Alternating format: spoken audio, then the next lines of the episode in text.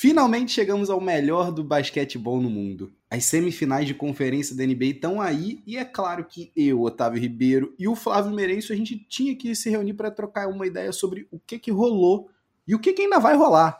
A gente passou por quase todas as séries, eu não vou dizer todas porque tem duas aí que a gente não conversou tanto assim, você vai ver, mas a gente está muito animado. E você, você também está animado? Tu esperava esses oito times nessas semis? Bem, Vem com a gente e vamos pro podcast. Só que antes disso, peraí, peraí, que eu lembrei agora. Você já tá seguindo a gente em todas as redes sociais? No Instagram, no Twitter, no Facebook, no YouTube. A gente tá no YouTube, você sabia disso? Dá uma procurada lá por arroba Peds e Regatas. E se você tá ouvindo isso aqui, eu espero do fundo do meu coração que você já esteja inscrito no nosso feed. Dá uma olhada lá no teu agregador de podcast favorito, é só procurar por Peds e Regatas que a gente vai estar tá lá. E claro, se quiser mandar aquela mensagem, sabe onde é que você encontra a gente também, né? No pedsregatas@gmail.com. Demorou? Bem, partiu que o episódio tá show. Valeu. Iguodala to Curry, back to Iguodala, up for the layup. Oh, blocked by James. LeBron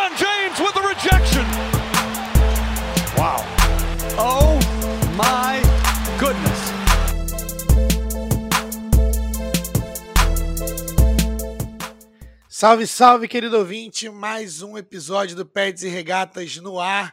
Estamos de volta. Eu sou Flávio Merêncio. Eu sou Otávio Ribeiro. E é um prazer trazer aqui para vocês o melhor do basquete no episódio de hoje. Então, cara, a gente já tem bastante coisa, né? A gente já chegou quente. Vamos falar da primeira rodada aí de playoffs, né? De dessas séries. Vamos começar. A gente não está é, fazendo por ordem de seeding, né, de chaveamento. Então a gente está simplesmente colocando as séries e as storylines aqui, as manchetes que a gente mais gosta, mas a gente vai cobrir todas, então fique tranquilo, tá? Então começando aí pelo Mavs e Clippers. Na verdade, Clippers e Mavs. Qual, qual que é o chaveamento correto? O Clippers Mavs, e Mavs. Apesar Clippers dos Mavs, né? dois ficarem fugindo ali no finalzinho de temporada, né? Acabou uhum. que o Clippers ficou com o mando de quadra e, e foi a 7, né, Flavinho? É verdade, é verdade. Foi a 7. Não, espera aí, calma. O, o, a gente tem que contextualizar o nosso ouvinte que os seis primeiros jogos foram ganhados pelo visitante. Isso nunca ocorreu na história da NBA. Jamais, jamais. Nunca antes na história dessa liga.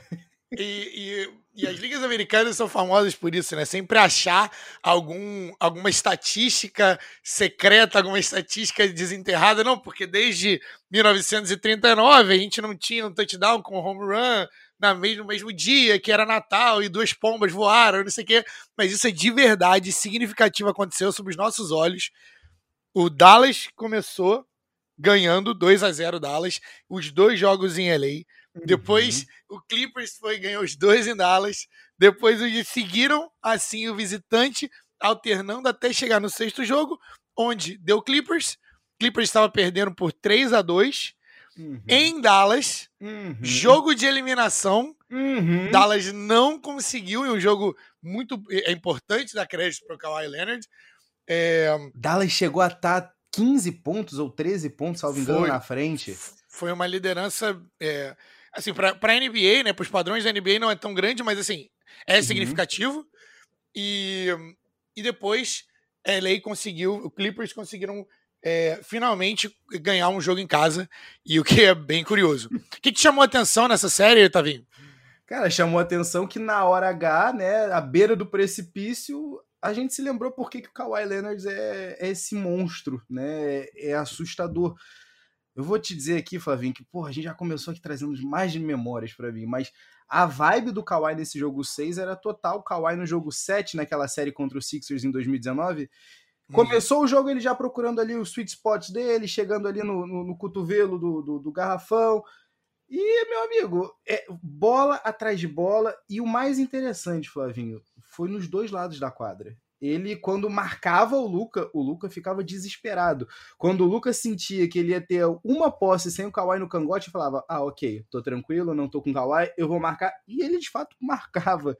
Então, assim, me, me chama atenção, Flávio, que impressionantemente o Clippers não arregou também. A gente tinha gravado o, o, nosso podcast, nosso primeiro deep dive aí sobre uma franquia. Gastamos um tempo aí no clipão.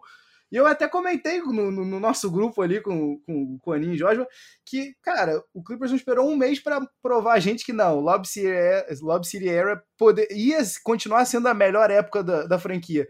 Mas acho que não. O que, que você acha agora? Depois desse jogo 6. Ah, e só um detalhe, tá, Flavinho? Depois do jogo 6, eu tinha certeza que, ah, ok, o Clippers vai conseguir concluir é, a série em casa. O Kawhi tem um recorde de 47 vitórias e 21 derrotas nos playoffs quando ele joga em casa. É mais um aí desses estádios obscuros, né? Que só a galera lá do Elias Sports Bureau consegue achar essas paradas. É, inclusive, né? É, é, curiosidade, out. né? O Elias Sports Bureau ele é, é, muito antigo, já faz esses cruzamentos de dados há muito tempo, é, mas hoje em dia as empresas, né, e todas as, essas empresas de televisões e tudo mais, eles têm os seus próprios é, cruzamentos de dados para poder gerar isso, né? Então, isso é uma trend que os caras foram é, referência, né? São referência até hoje, uhum. mas é bem legal. Ele, muitas das coisas vêm disso aí, né? Stat News, tá, é... se hoje a gente tem um Stat News aí no Twitter, no Instagram, é porque a gente teve lá no começo o Ilaia, né? É, com certeza. E eu vou te falar, cara, é o seguinte, para mim, do ponto de vista é, assim, tem muita coisa para abordar nessa série, mas é, eu acho que faz sentido a gente resumir, porque a gente tem bastante coisa para falar também, mas eu acho que o, o, o que me chamou a atenção é, apesar, a, a, além da, das manchetes e das storylines e a gente ver a história acontecendo, a gente não pode esquecer, e, e tem Luca, né, que eu vou abordar daqui a pouquinho, mas a gente não pode, a gente acha que a gente tinha se esquecido o como o Kawhi Leonard faz o esporte basquete parecer fácil.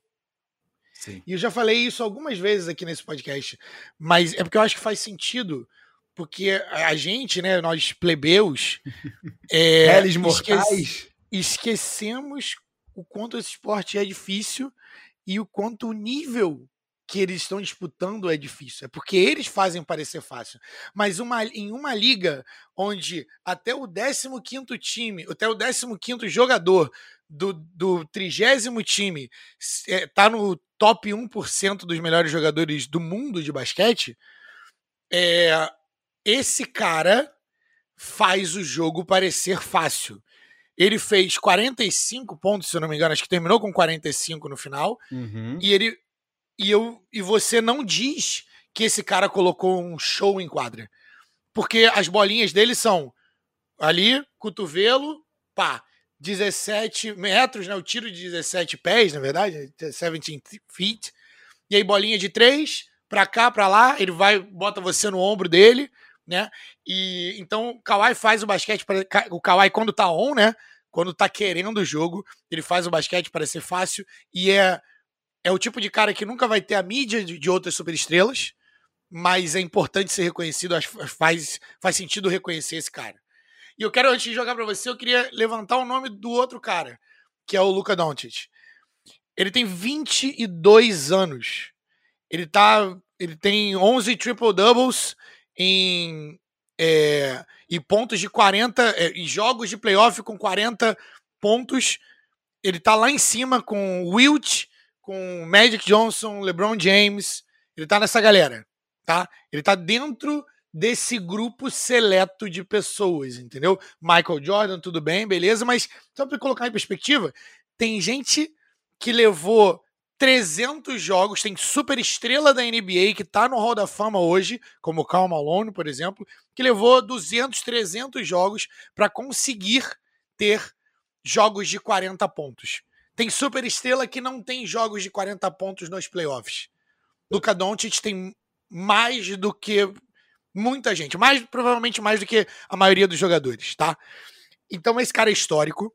A gente está assistindo um gênio dentro de quadra ele é outro que faz o basquete parecer fácil. Ele não é tão atlético quanto a liga. Ele tem um nível de atleticismo, que é, de capacidade atlética, que é um pouquinho diferenciado, do, não é tão explosivo, mas ele sabe, ele, é um, ele administra a quadra, ele sabe onde todo mundo está em, em todos os momentos. E, para terminar, é, o que o Kawhi tem né, no, no ombro dele, né, que é o, o Kawhi usa muito o ombro para poder proteger a bola, o Luca tem com o quadril. Então, os jogadores falando sobre o Luca, quando o Luca coloca você no quadril dele, de costas, acabou. Porque ou você dobra, ou ele vai fazer 46 pontos. Que é o que ele fez repetidamente no Clippers. Vai você aquele é o que você falou, ele pode não ser o Atlético como a liga gostaria, mas é, é aquele herky jerkiness, né? É. é aquela malemolência, é aquele, é aquele drible que até parece displicente. Eu fico olhando às vezes o, o controle de bola dele, não é aquela coisa é, é, é segura como a do Kyrie. É, é, é, solto, é leve, é o que você falou. O quadril dele é, é onde tá a chave ali. E, Flávio, eu vou te dizer ele uma esconde coisa. a bola, né? Ele esconde a bola e, de uma maneira assim. Chega a ser unfair ver o, o que. chega a ser desleal, inclusive, ver alguns jogadores tentando marcar ele. Então, assim, foi, foi interessante ver no, nesse jogo 6, finalmente esse embate que. Porra, acho que tava todo mundo naquele tesão, sabe? Pô, quando é que vai acontecer? Quando é que vai acontecer? Então, ali, no, no, no, no momento que, pô, ou o Clippers elevava o jogo, ou o Clippers botava o Kawhi além de todo o fardo ofensivo em cima do Luca, ou não ia ter jeito. Porque o, o Luca, ele levou a coisa para um outro level. E se o Luca, olha só, o Luca, você falou agora do, do, dos triple doubles, em pontuação 31, 39, 44, 19, e aí quando ele entra no jogo 5 lá em LA e ele mete 42 pontos seguro, eu falei assim, hum, eu não sei. E o Kawhi conseguiu parar ele, tá, Flavinho, no jogo 6. Parou ele em 29 pontos. Então, assim, com o Kawhi Leonard, possivelmente é o melhor marcador de perímetro. Cara, é, é inacreditável. E nesse jogo 6, né, eu acho que ficou bem em evidência. É, Luca tá sozinho nesse time do Mavs. Apesar do Tim Hardaway ter feito né, a série da tua vida, né? A gente, eu vi o pessoal brincando no Twitter falando que tem que parar de dizer que foi a troca do, do Porzingas. Foi a troca do Tim Hardaway Jr. Porque esse, inclusive, Porzingas, para mim, essa vai ser a única menção que a gente faz no podcast de hoje. Eu vi, inclusive, um, um report dele dizendo que ele não estava satisfeito com o papel dele na offense do Carlisle e eu fiquei, sério mesmo? Cara, não tem nem vergonha. Mas sobre o Luca, Flavinho, apreciemos. Apreciemos. É importante, cara. É, eu acho que ele não vai ter tanto hate quanto o LeBron teve, uhum. mas é, não sou eu que estou dizendo isso, são todos os, os outros números. Nós estamos vendo um fenômeno, estamos vendo um jogador do nível de LeBron James no sentido de inteligência, faz, fazer o que quer dentro de quadra, tão bom nessa altura do campeonato, né? Tem gente com 22 anos nem saiu da faculdade ainda para entrar na NBA no draft. Esse cara já é, ele é a franquia. Essa, não se enganem. Esse é o cara que é a cara, que é a face da liga daqui a alguns anos. Assim que o LeBron James se, se aposentar. Então, assim, aproveitem e espero que a, a comunidade do basquete mundial seja mais grata com Luca Doncic do que foram com, com LeBron James. Há um argumento é claro e possível até de que o Zion Williamson vai ser a cara da liga, mas e, e eu gosto de Zion Williamson, provavelmente esse é até um tópico para outra discussão, mas Zion Williamson, Zion Williamson não é tão bom quanto o Luca Doncic, ponto. Prove para mim o contrário, não dá. Pelos números e assistindo, hoje não dá. Beleza? Luca Doncic é o, é o melhor jogador de 22 anos existente no planeta, ponto. Não, não existe outro, tá? Mas enfim, vamos passar porque senão isso vira o show do Luca Doncic ou o show dessa série. Eu não quero isso. Pede vamos regatas e Luca Doncic. Nós temos um Denver MVP Nugget, ah. né? Que eliminando o Blazers em seis, uma outra série zaça. E assim, que série lá e cá, lá e cá, a gente tem algumas questões aí. E aí, Portland? Vai, vai descer ou vai subir? E aí, Lillard, o Lillard Dame Time tá chegando ao fim? Não tá. A gente sabe que o, o Damian Lillard foi nas redes sociais, colocou um post críptico no Instagram com a música do Nipsey Hussle. É, e, e aí, Tavinho? O que, que, você acha dessa série? Eu achava, eu, eu sinceramente achava que dava Portland. Me surpreendi. Eu, eu, vou te dizer que eu teve um momento ali no, no jogo no jogo 5 que eu pensei, não, não tem como, não tem como. O, o Damian Lillard tá entregando tudo e mais um pouco. Esse é daqueles jogos que você vê uma estrela falando, não, não, não, não a gente não perde isso aqui. E nem 55 pontos foram suficientes, Flavinho. Nem 55 pontos foram suficientes. Nem 12 bolas de 3 foram suficientes. Essa série, Flavinho, me, me deixava muito preocupado do ponto de vista de o que, que ia acontecer com o Blazers de fato. Porque o Terry Stotts, no finalzinho da temporada, já vinha mostrando que a mão ali ele já tinha perdido algum tempo. O vestiário também já estava perdido. Depois de uma derrota qualquer aí na última semana da NBA, é, eu cheguei a ver o Stotts no, no falando que ah, depois de uma derrota ele não falava muito. Os jogadores sabiam. Pô, espera aí, se você tem o teu técnico entregando os pontos assim, mas espera aí, vamos lá. Chegam os playoffs e o Blazers está vivo. E o Blazers está vivo pelo motivo que a gente sempre sabe que o Blazers está vivo. Pelo mesmo motivo desde 2012 que eles estão indo aos playoffs. E isso daí, Flávio, eu tava pensando isso hoje. A gente fala de, de, de, de Kyle Anthony Towns. Eu me lembro que alguns anos atrás teve, desculpa até dar uma digressão aqui, uma, uma pesquisa né, entre os general managers, quem seria o jogador que eles começariam né, uma, uma franquia com. Na época, o Anthony Towns levou com quase 50% no ano, quando ele era calor. No ano seguinte, ele levou com quase 60%.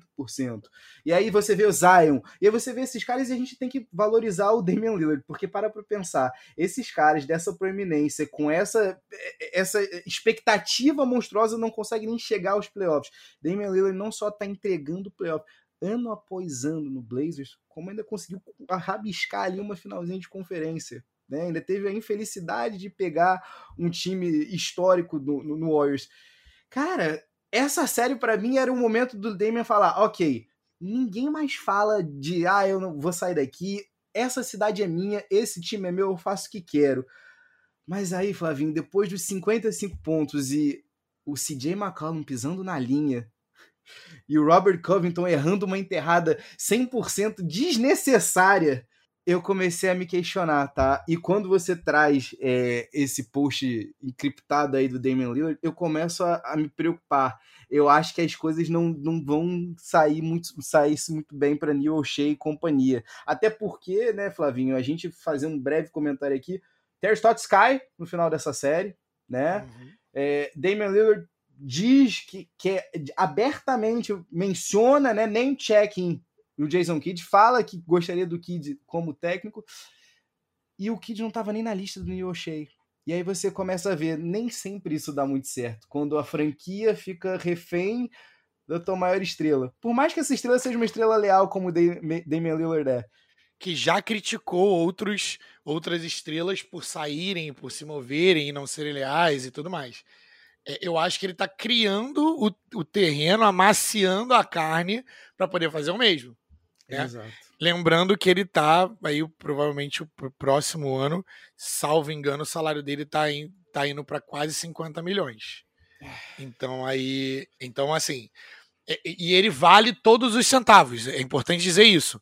Mas Portland tem uma, uma questão curiosa, né? Porque ele fica no, no noroeste dos Estados Unidos, né?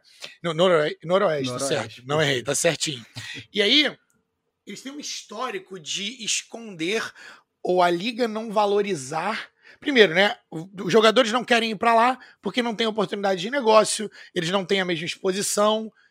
É, isso é sabido, tá? Uhum. As maiores estrelas não querem jogar em Portland, eles querem jogar em LA, Nova York, enfim.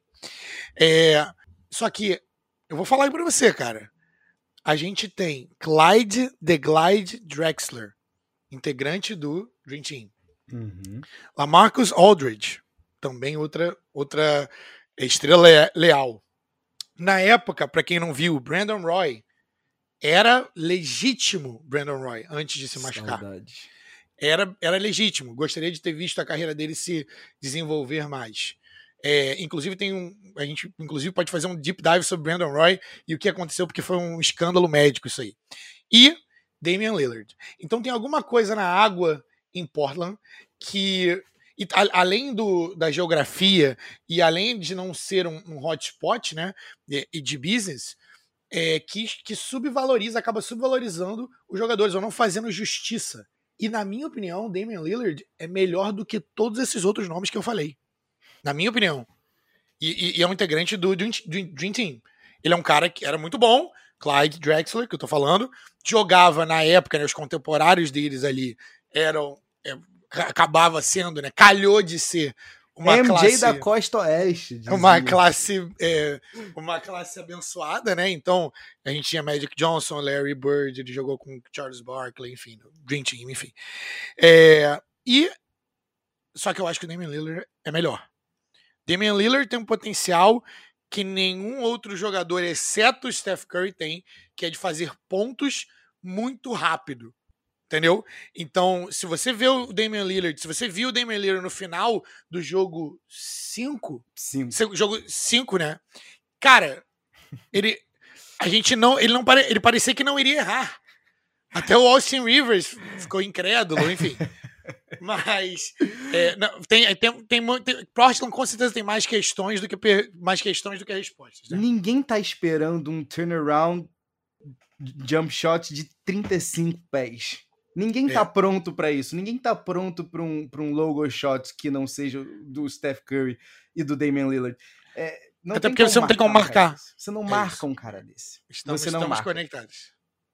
Vamos lá, vamos passar agora. Nós vamos descer um pouquinho ali. Hum. Vamos falar dos sols de Phoenix. E vamos falar do papai Lebrão. O Vale é... Ensolarado, meu amigo. É verdade. Eu quero saber de você o seguinte: vamos lá, para contextualizar, deu é, na, na, série anterior deu Nuggets, né, uhum. em seis, e nessa série aqui deu os Phoenix Suns em seis. Só que essa série foi poderia ter sido uma novela mexicana. Teve gente caindo, levantando, voltou daqui, teve gente que saiu, teve gente que se machucou, não se machucou, voltou, tentou voltar, não sei o quê no final das contas, para você, o que você, quais são os seus, os seus principais, suas principais opiniões sobre essa série e o que, que isso quer dizer para o legado do LeBron James?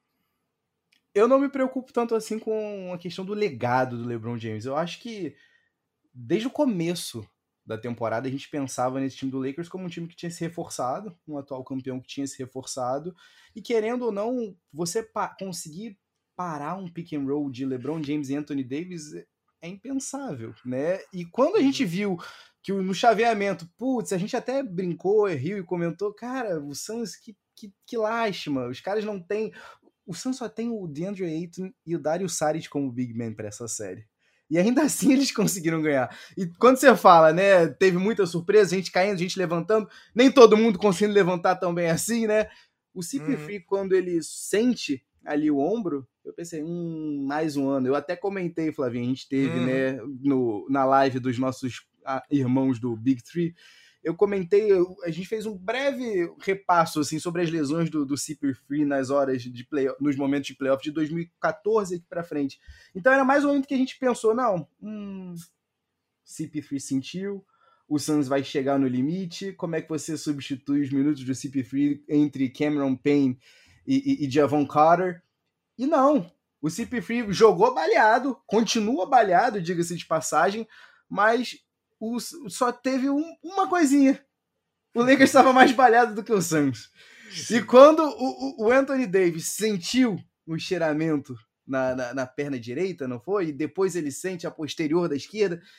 É lesão atrás lesão atrás lesão. E eu vou trazer isso aqui porque eu comentei no, no começo da temporada, no, na metade, perdão, da temporada sobre Montrezl Harrell, que sempre foi, sempre será uma, uma def, um, um, ponto fraco na defesa, tão, de um ponto fraco tão, tão crítico que é impossível, é inviável você conseguir utilizar Montrezl Harrell nos playoffs. E foi o que aconteceu. Nem mesmo um pick and roll de, de, de, de LeBron James e Harrell foi, foi, foi cogitado, Flavinho. Então, assim, não acho que muda nada para o legado do LeBron, porque, dado o momento, no jogo 5 mesmo, o próprio LeBron acho que entendeu que não ia sair cachorro ali daquele mato. existem boatos, inclusive Ryan Russillo trouxe, né, isso aí a, pro burburinho aí a, trouxe a superfície que o LeBron James falou pro Anthony Davis nem, nem, nem se mexer pro jogo 6, relaxa, acalma e por mais que a gente pare para pensar, putz, mas o Anthony Davis está colando o destino dele com um cara que tem 19 anos dele de liga. Tá errado, Flavinho? Não tá.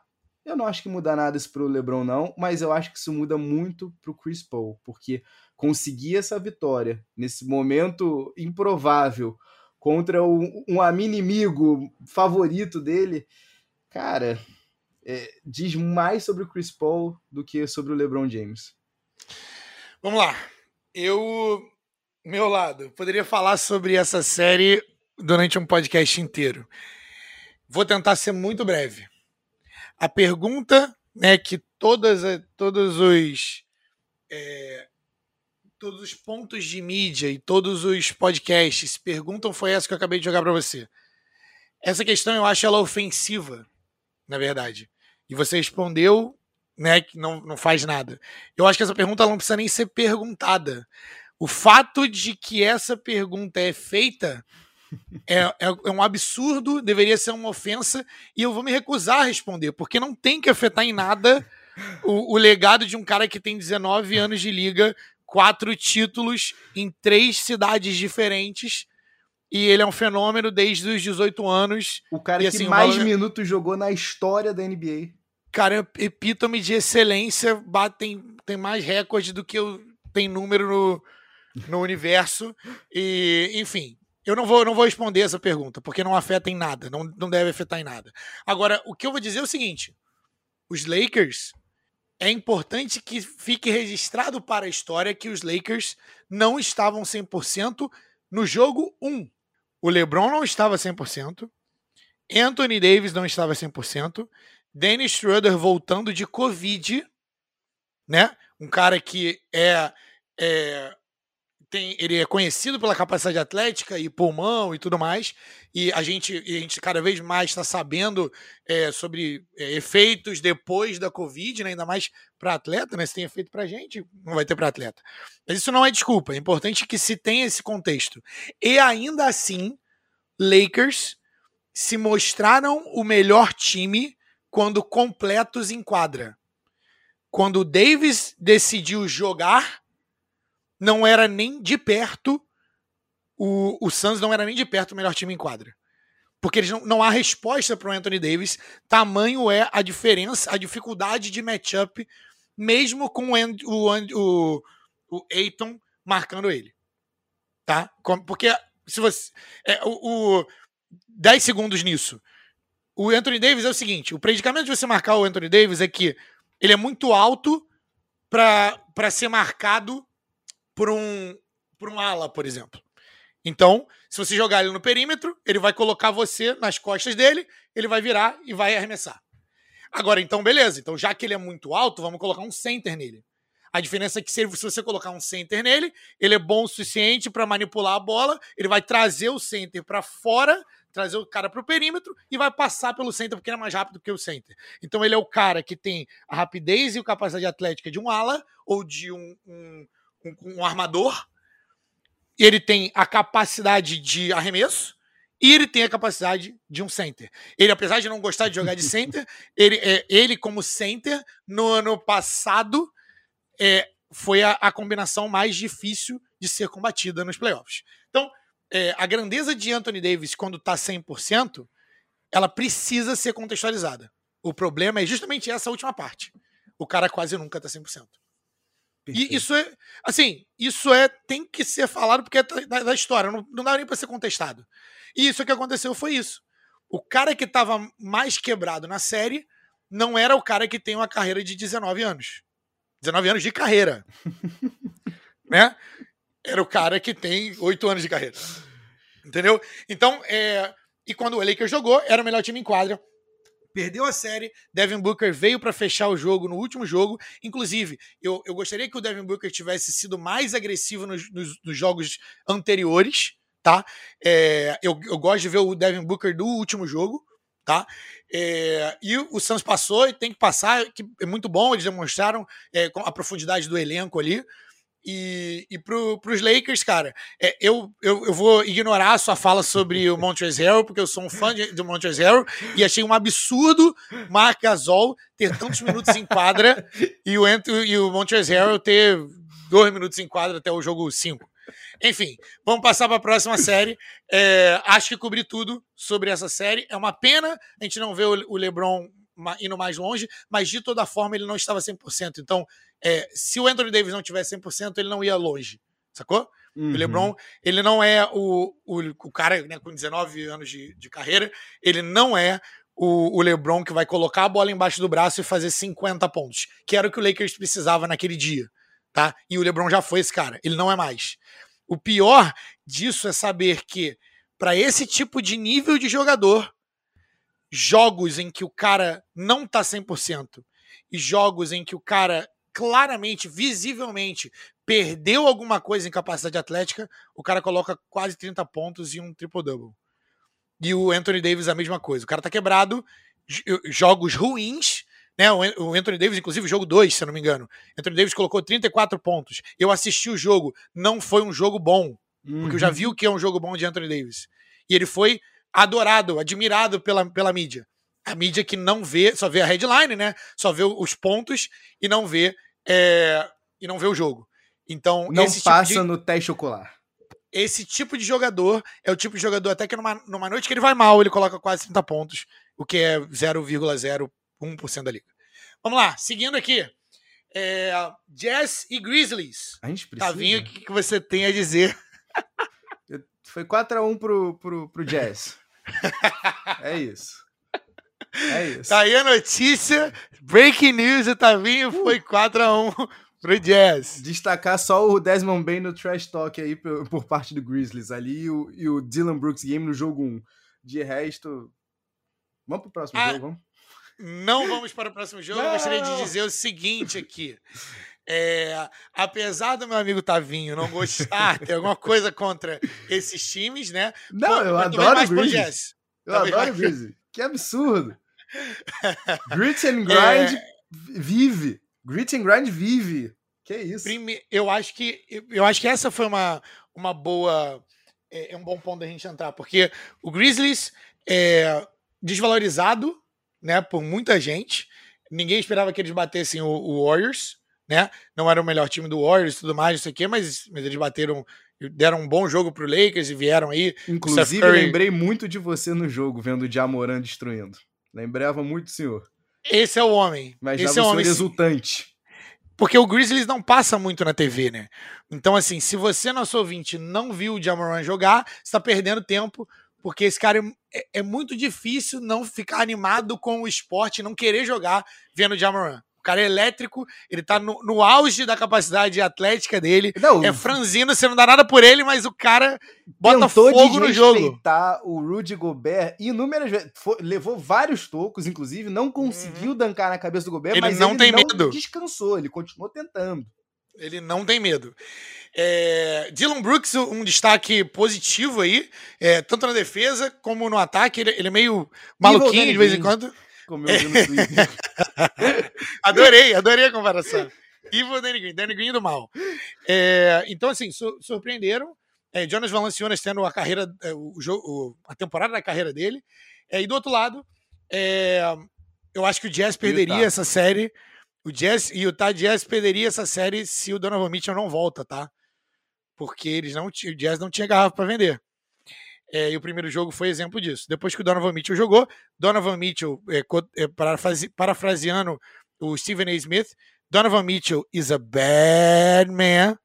Donovan Mitchell é de verdade, é de verdade sim, apesar do, do, nosso amigo Tavinho ter tanto hate com ele quanto eu tenho com James Harden, mas eu tô muito animado para ver, tô vendo na verdade aqui, tá na, tá na, tá na televisão aqui passando, é, Jazz e Clippers.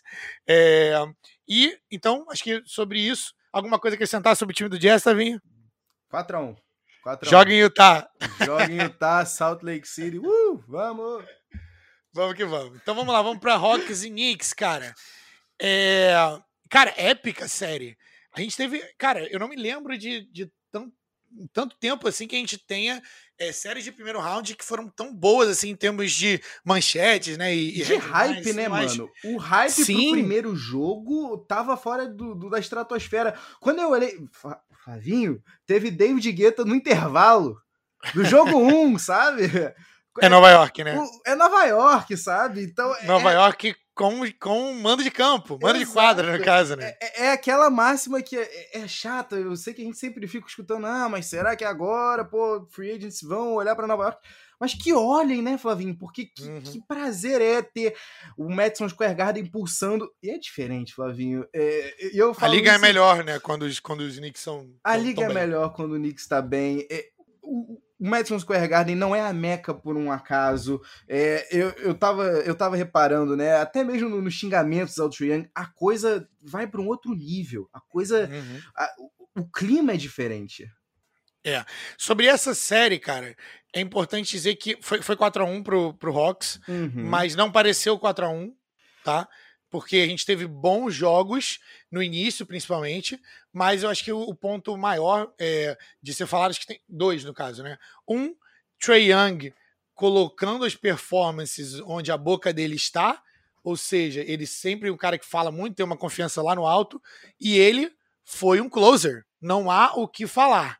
E o segundo ponto é o Julius Randle, né, que foi um dos caras aí, é, com, certamente o jogador é, mais aperfeiçoado, não sei se esse é o termo para traduzir, né? O que mais se desenvolveu, mais, mais se evoluiu. desenvolveu do ano, mais evoluiu. E sobre os playoffs, na prim nos, nos, primeiros playoffs de verdade dele, é, como o líder do time, ele não desabrochou. É, tava, não sei se estava nervoso, enfim, os playoffs afetam os jogadores de forma diferente. Até porque é uma pressão, né? Ele era a estrela do time com mando de quadra em Nova York com torcedores. Então, assim, é, deu Trey Young, deu Hawks e Hawks, inclusive, passou para enfrentar a primeira, a primeira seed, que é os Sixers. Então, essa série foi bem legal. É... Apesar de ser legal, eu vou ter que discordar aqui de você, hein? Eu não achei, eu não achei que em nenhum momento o, o, o, o Hawks deixou a, a, a, a, a série em risco, porque a sensação que eu tive foi que faltou poderio ofensivo mesmo para o time do Knicks. É, por mais que a gente goste, assim, eu, eu particularmente tenho meus. Eu tenho meu, meus questionamentos com, com Derrick Rose, a pessoa. Mas dentro de quadro, por mais que o pessoal goste de ver ah, um, um vintage Derrick Rose game tudo mais, cara, nesse ponto, o Derrick Rose ser a única válvula de escape para o teu ataque mostra que, o, quão, o quanto que falta para você chegar realmente a competir nos playoffs. Porque quando a meia quadra virou uma realidade, quando o Knicks só tinha meia quadra, a sensação que eu tive é que o Nate McMillan não deixou ninguém entrar no garrafão dele.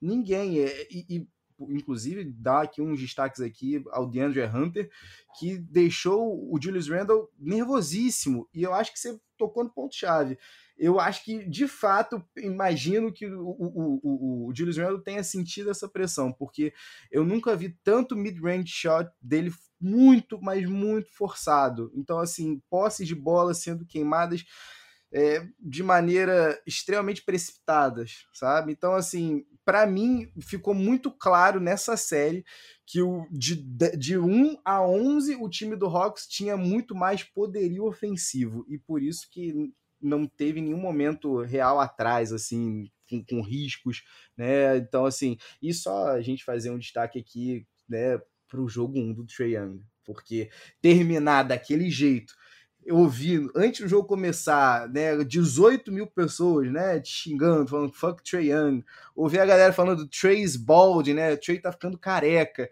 e ainda assim, não, tranquilo, no finalzinho do jogo eu vou aqui pegar o Frank Nilikina, que foi posto pelo Tom Thibodeau justamente para defender o Trae Young naquela última bola, botou o cara ali em cima do, do, do skate quebrado, né, mano? A real foi uhum. essa. E matou um floater extremamente assassino, cara. Então, Trae Young, eu não gostava.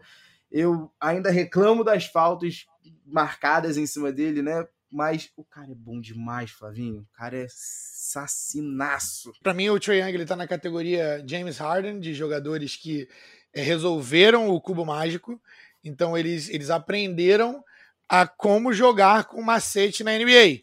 Isso mostra a genialidade dos caras. Eu só não acho justo ou maneiro o jogo dos caras. Entendeu?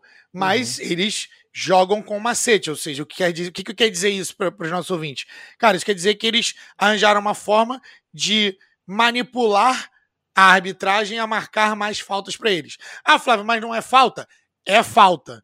Só que se você tá. É, é, é, essa é a parte que é, que é quase injusto, porque se você tá correndo a 100 km por hora, você tá num carro e a pessoa para na tua frente, você vai bater se você estiver logo atrás da pessoa.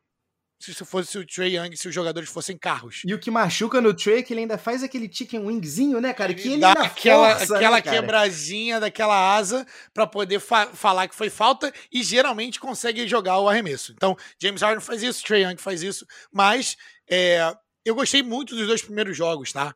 É, então talvez isso tenha é, me ajudado a me interessar pela, pela série como um todo.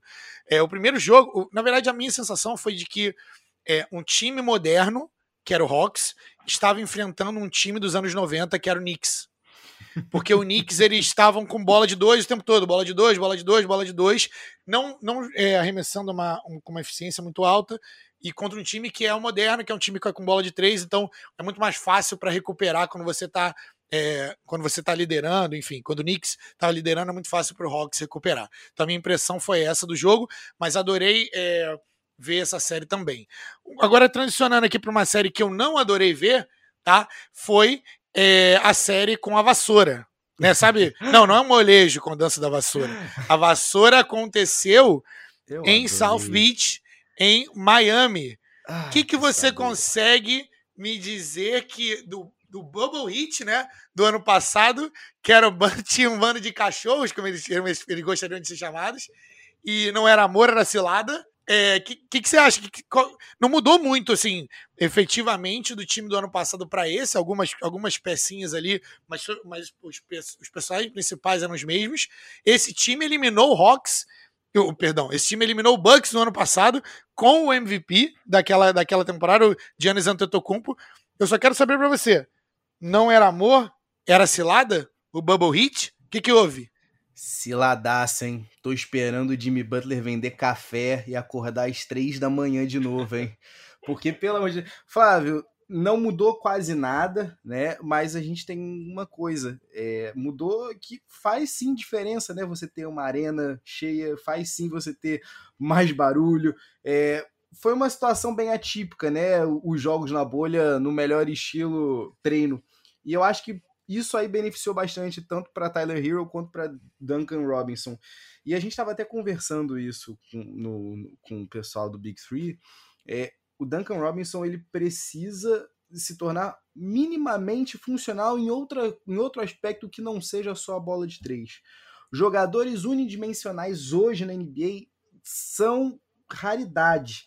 Você precisa acrescentar alguma coisa no seu portfólio. O cara não consegue bater uma bola, Flavinho. O cara não consegue hum. bater uma bola, não tem um, um, um jogo de, de, de, de, infiltração.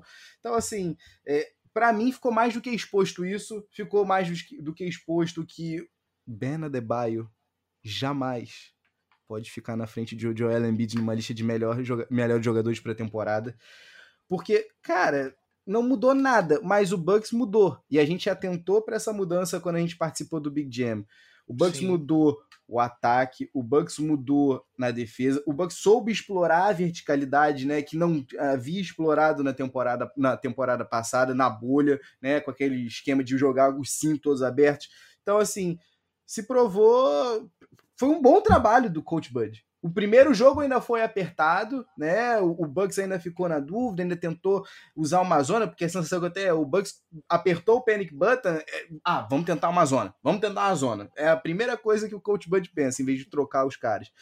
Mas é, para mim foi só um, uma prova de que a bolha foi um, um, ambiente muito, muito, muito, muito específico. Nem sempre aquilo que a gente viu na bolha vai ser realidade. É, e para o Hit, infelizmente, veio uma varrida, né? É isso. E o que foi uma quase varrida, é, eu acho também, essa é uma das séries que eu acho que é, teve sob controle o tempo todo. Wizards e Sixers, né? Então a gente tem aqui. Acho que a gente é, pode primeiro botar não só essa, oito. como a do, do Nets e Celtics aí também, não? tá junto na mesma, tá junto na mesma cestinha. É, times, né? Era times de um contra o oito, né? No chaveamento. O Sixers era o número um, o Wizards era o número oito e o Brooklyn, né? É o Big Three de Brooklyn contra é, o Washington, que era, o- perdão, contra Boston, que era o número 7, o Brooklyn era o número 2 e o Boston era o número 7. Esses dois, essas duas séries que eu falei, elas estão em lados opostos da, do chaveamento no, le, no, no leste. Beleza? Graças Então as duas, as duas foram 4 a 1 é, e agora é, eu queria saber você tem o que, que você tem a, a acrescentar ali eu acho que faz sentido tra- é, trazer aqui é, falar o, merecimento do, do Wizards né por vir do play-in lá de trás não ter desistido da temporada tudo fe- feito um esforço gigantesco para conseguir várias vitórias em sequência para chegar ali para classificar para o play-in no, no- fechar da portinha e conseguiram, mereceram o, o playoff aí. E, e depois a gente teve é, incidentes fora de quadra de- deploráveis acontecendo ali com o fã, é, com o Russell Westbrook. Mas eu queria saber suas opiniões sobre a série ou de, de Filadélfia ou a de Brooklyn. É, os dois times é, superiores né, ganharam de 4 a 1 Filadélfia ganhou de 4 a 1 e, e Brooklyn ganhou de 4 a 1 O que, que você achou? Cara, super rapidinho, eu, fica claro aí, né, Flavinho, a diferença que a gente tem. Todo ano a gente fala disso, mas é, é são nesses momentos que a gente vê a diferença de um leste para um oeste, cara. Porque a disparidade entre um oitavo no leste para um oitavo no oeste é gigantesca. Porque a sensação que eu tive foi a mesma da série do, do, do Knicks.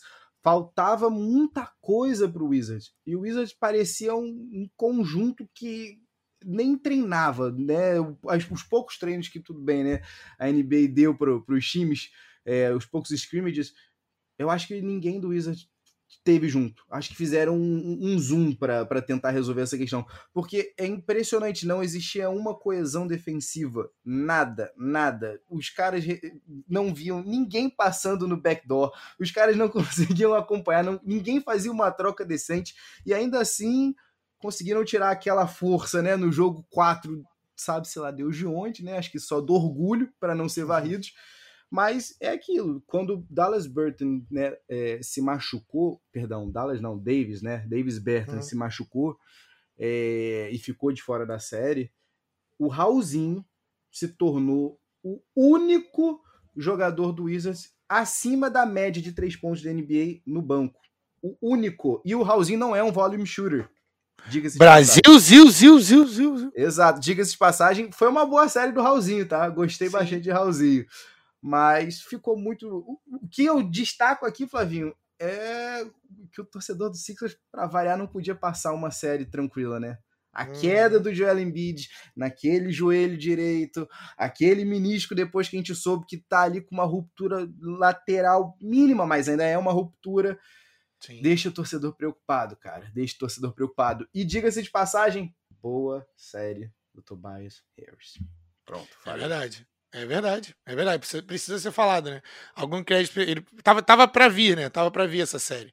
É, para os jogadores, para os fãs dos Sixers, é, o, a contusão do, do Joel Embiid não vai ser impeditiva e ele já tá jogando, inclusive tá jogando hoje.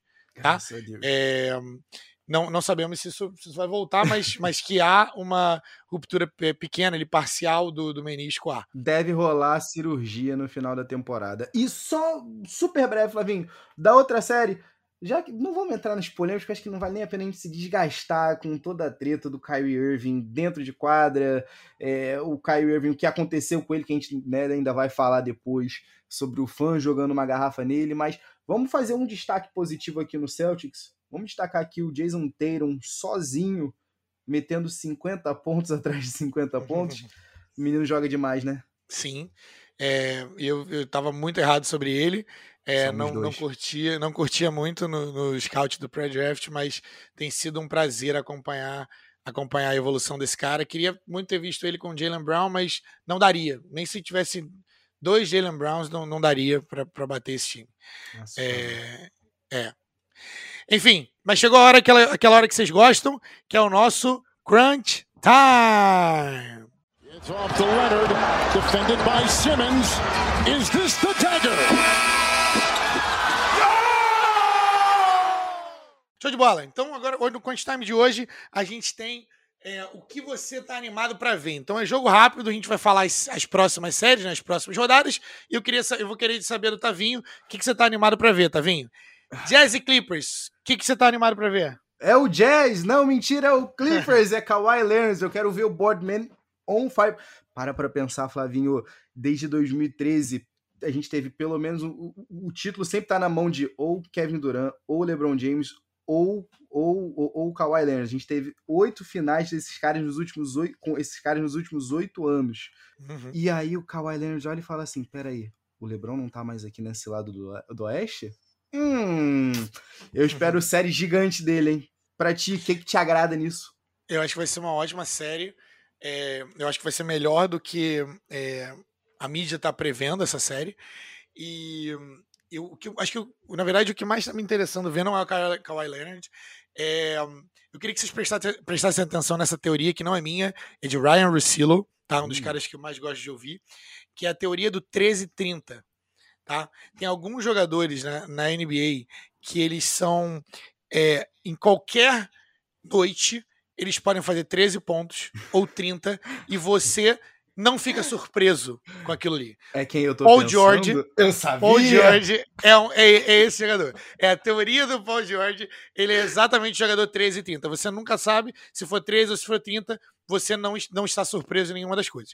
Vou colocar um outro nome aqui. O cara tá machucado, gosto dele, mas ele também é outro 13 ou 30, que é o Jamal Murray. Agora fica para vocês exercícios de trazer outros jogadores Fala com a gente nas nossas redes sociais, aí no arroba Peds e Regatas, quais são os outros jogadores que são 13 ou 30 para vocês. Beleza? Já antevendo para a próxima série, né, Flavinho? Suns e Nuggets, que já que não tem Jamal Murray, o que que tu tá louco para ver? Eu vou querer ver o Pinguinzão. Eu quero ver o nosso querido Nikola Jokic, o gênio do basquete no corpo de um contador é, sérvio e fumante. Eu quero, fumante, eu, assim, o, o, tudo no Nikola Jokic é, me atrai para ver o jogo dele. Então, assim, ele é um cara dos caras mais interessantes, uma das mentes para o basquete mais geniais que eu já vi jogar na posição de center, que é um armador de fato. Ele é o armador do time do, do, do Nuggets. Do outro lado, eu quero ver como é que tá o, o, o ombro do, do CP3, é, porque isso vai ditar, e o comportamento de Devin Booker na série. Você? Cara, eu tô louco para ver. É o CP Free. 100% ele. Porque a gente já teve um jogo aqui, já que a gente vai datar aqui, vamos datar esse programa com gosto. A gente já Sim. teve um jogo dessa série, Suns tá 1 a 0 E nesse primeiro jogo que a gente viu, né, do, do o Suns foi cirúrgico porque Chris Paul foi cirúrgico. O Suns terminou com uma run de 42, 42 a 14 no segundo tempo, liderado pelo CP3, que em dado momento teve 10 pontos seguidos do, do Suns no último quarto. Né? Uhum. Dos 34 pontos que o Suns meteu, Flavinho, nesse último quarto, né, do jogo 1, 20 foram ou pontuados ou assistidos pelo Chris Paul. Então, assim, ele se juntou, inclusive, com o Steve Nash e John Stockton como o único armador de 36 anos a ter um jogo de 20 mais, 20 mais pontos, né? 20 ou mais pontos e 10 assistências. Cara, é, é a teoria do vinho, Flavinho. É a teoria do vinho. Ele tá com o ombro fudido, ele tá com 36 anos, mas ele lê o jogo como ninguém. Ele trabalha o relógio como ninguém. Ele sabe fazer uma seleção de arremessos como ninguém. Ele dissecou esse time do Nuggets. Eu fiquei impressionado de ver, Flavinho, que ele conseguiu explorar o que ninguém consegue explorar. O pick and roll em cima do Jokic. E quando você ainda tem o Facundo Campazzo, né? O, o, o, Nuggets aqui, justiça seja feita, tá sofrendo aí com lesões, inclusive ali no backcourt. Então Facundo Campazzo tá jogando bastante minutos. E o CP Free foi dissecando ontem, né? O jogo, a gente tá gravando isso é, no dia. O, o, episódio hoje no dia 9, o jogo de ontem foi no uhum. dia 8, né? E, e, e, foi, uma, foi uma aula de basquete. E mais um daqueles jogos de 10 assistências e um só turnover. Cara, não existe isso. CP3 desafiando a, as leis da física. Não tem precedentes na história da NBA de um point guard que seja o cara dessa maneira, com 36 anos. Porque é o que você falou, a gente quer ver o Devin Booker, mas o, o CP3 é o que eu só consigo olhar pra, para quando eu tô vendo um jogo do Suns, sabe? Eu também, tenho, eu também sou muito fã do CP3. Se você quiser saber mais dele, mais da história do CP3, volta lá no nosso episódio do, do Clippers. É, foi bem maneiro, a gente viu um pouquinho da, da dele jogando no Clippers na, na Lob City, tá? É, mas vamos falar de, do Hawks e Sixers. É, eles estão, inclusive, jogando hoje. É, queria saber o que, que você está mais animado para ver como fã de Sixers. Cara, Seu time tá nos playoffs, você tem essa felicidade, o meu não tá. Eu, Flávio, eu vou fazer. Posso fazer uma confissão aqui super breve? Eu. Fica à vontade eu cheguei à conclusão que eu detesto ver os playoffs dos Sixers, porque eu. Flávio, eu vou te mandar, inclusive, uma foto do torcedor que. Eu, o nosso ouvinte aqui, né? Depois eu vou postar, inclusive, isso no, no, no, no Twitter do Noaro. o meu dedo, eu, infelizmente, eu dei uns tapinhas assim no meu pé durante o jogo 1 que o Sixers perdeu. E eu tenho, eu tenho veias sensíveis, então assim, meu dedo ficou meio torto no jogo 1. Eu achei até que ficou com foi o dedo do Chuck Bednarik, sabe? Mentira! Infel... Eu gostaria de dizer que, que é mentira, mas é verdade, Flávio. É verdade. Tô, tô botando gelo e repariu. Mas eu digo isso porque é para eu fico ansioso a cada posse é, do Trae Young. Eu fico ansioso porque eu sei que ou ele vai dissecar se, o Sixers continuasse, né? Não foi o caso da noite de hoje. O Sixers hoje empatou a série em 1 a 1, mas o Trae Young quando ele chega ali no dente do garrafão, o Sixer já perdeu. Se ele chegou ali, o Sixer já perdeu, porque ou ele vai fazer um lobby pro Capello, pro John Collins, ou quem quer que seja que esteja ali no, no Dunker Spot, ou ele vai com um Flurry que para ele é, é 100% money, 47% de aproveitamento na temporada na, na posição, e bola de três, né, amigo? E é uma segurança que pouco, poucas vezes eu vi um cara tão seguro assim, na pele dele, sendo tão baixinho, sendo tão franzino e sendo tão desrespeitoso, mano. O cara é desrespeitoso, abertamente desrespeitoso, Barrendo. no bom sentido falando, sabe? E pelo lado dos Sixers eu quero ver Joel Embiid, mas eu quero ver Joel Embiid com saúde. É só isso que eu quero. É isso que eu quero, Flavinho. De resto, meu amigo, eu só quero que cheguem logo as finais de conferência. Eu não quero. Eu, eu, eu tô ansioso, Flavinho, que. Flavinho, minha senhora me soltou a seguinte frase antes de começar essa série. É bem a cara do Sixers perder para um Hawks numa semifinal de, de leste com caminho livre até as finais do leste. Errado ela não tá, né? Exato, eu tendo a concordar. Então, meu amigo, eu quero ver o jogo que eu vi hoje do Sixers. O Sixers fazendo, botando o Ben Simmons no, no, no triangle. Eu quero ver o, o Sixers explorando o triangle na defesa. Eu quero ver o Sixers sendo mais é, é, aplicado defensivamente, cuidando melhor da bola, porque, cara, no primeiro jogo foram mais de 24 pontos no primeiro tempo. Resultado de turnovers do Sixers, Flavinho. Não tem condição. Não tem condição. Show de bola. Vamos para Nets e Bucks. É, a gente já tem dois jogos aí na conta. É, Houston, we have a problem. Tá, tá colocando, tá parecendo que tá vindo uma varridinha tá, de Miami, tá vindo para Milwaukee. O que, que você tá mais ansioso para ver aí sobre essa série, cara? Eu, eu tô ansioso para ver justamente esse jogo 3 e esse jogo 4 em Milwaukee, cara. Eu quero ver se alguma coisa muda. Porque a sensação que eu tenho é que tu tá certíssimo, irmão. Eu acho que vai vir varrida, tá? É desesperador, porque no primeiro tempo, no primeiro quarto do jogo 1, o, o, o Bucks fez tudo certo. O Bucks explorou o, o tamanho ali, né? Explorou o garrafão com o Brook Lopes e com o Yannis Antetokounmpo. E ainda assim, a bola do Nets não estava caindo, e ainda assim o Nets conseguiu terminar o primeiro quarto um pontinho só atrás. E aí, Flavinho, foi o bastante para no segundo tempo a coisa desandar, né? Aí foi que o barraco desabou, né? De fato, o Bucks entrou justamente no jogo que o Nets queria. O Chris Middleton foi uma liability nos dois lados da quadra, a quantidade de arremesso contestado em média distância, arremessos não eficientes que foram arriscados pelo Bucks é, é tudo que o, que, o, que o Nets quer. E aí tem outro fator, né? Chega do outro lado, mesmo sem James Harden, né? Que saiu logo no primeiro, no primeiro, primeiro minuto do jogo, um, né? Você ainda tem sempre uma pessoa livre para arremessar naquele time do Nets. E, cara, olha, eu vou te dizer uma coisa: Kevin Durant e, e, e, e, Kyrie Irving estão mostrando que sem James Harden, sem problema, tá aqui com a gente tá seguro, tá tranquilo. E não, não tenho que o, o Coach Bud consiga fazer para mim, o que eu acho que ele não consegue fazer muita coisa, que vá mudar um, um Nets na final do leste, cara. Agora, se é por varrida, só esse jogo 3 vai dizer pra gente. Então agora vamos pro momento Senta lá Cláudia barra Nelson Rubens. Momento Nelson Rubens barra TMZ da noite. Então agora a gente tem aquele momento onde o Otávio conta pra gente não. uma notícia que não tem é, pé nem cabeça, mas que está tomando as redes da NBA e inclusive em todos os programas isso está sendo discutido e eu quero saber para você, Tavinho, o que, que você tem para me dizer do nosso momento Senta lá Cláudia da noite? Olha, eu, eu, eu, vou dizer que pela primeira vez aqui a gente vai trazer o nome de uma ex-atriz né, de filmes de conteúdo de entretenimento, entretenimento adulto. adulto. Né, a senhora Lana Rhodes, né, distinta senhora, é, que afirmou em uma entrevista que ela saiu com o jogador do Nets, ela não nomeou esse jogador, Flavinho sempre importante dizer importante isso, dizer. Né? então manteve né, a, a, a, privacidade dele né, preservada aqui, uhum. e aí é, o que, que aconteceu? É, ela só deu uma dica sobre esse jogador, que ele é do signo de Libra, né?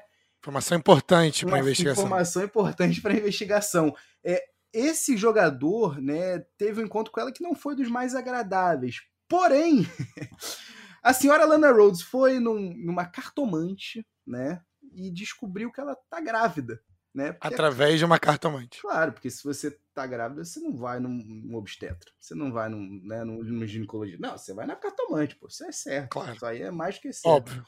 Né? E aí, a gente. Aí eu te jogo a seguinte pergunta, Flávio. É, o jogador que ela falou de, de, de signo de Libra, né, do Nets, você que claramente né, é um homem ligado a João Bidu, né, e as forças do oculto, eu te pergunto, você sabe quem é tal jogador, Flávio Bidu? Eu gostaria de dizer que a minha associação com o João Bidu não é oficial. Não procede? É, e não procede. E foi jogado na empresa que uma pessoa com a minha mesma idade, com signo de aquário, e que tem um podcast, foi associada a João Bidu. Mas essa pessoa pode ser um dos apresentadores, entendeu? E agora, nesse caso, foi a mesma coisa que aconteceu. É, a Lana Rhodes falou que era um jogador do signo de Libra, só que só tem um.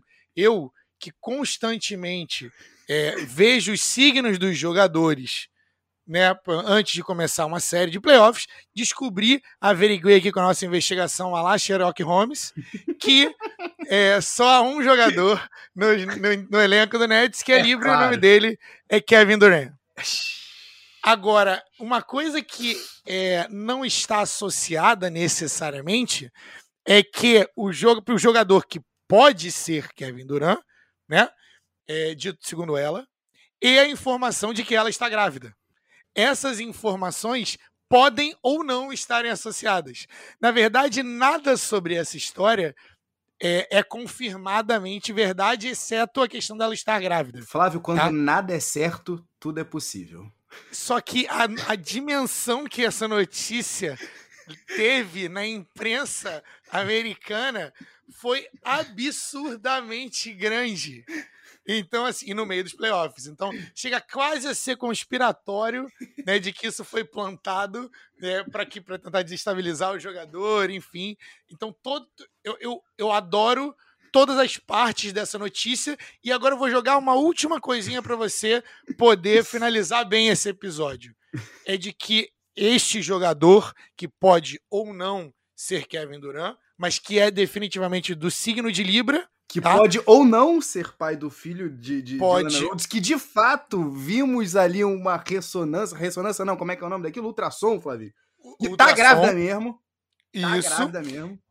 E esse jogador, ele levou um substituto, uma substituta no caso. Que? Ou seja, é, sabe quando você tem, você vai para um date com o seu crush e você leva uma outra date caso esse date que você tá não dê certo?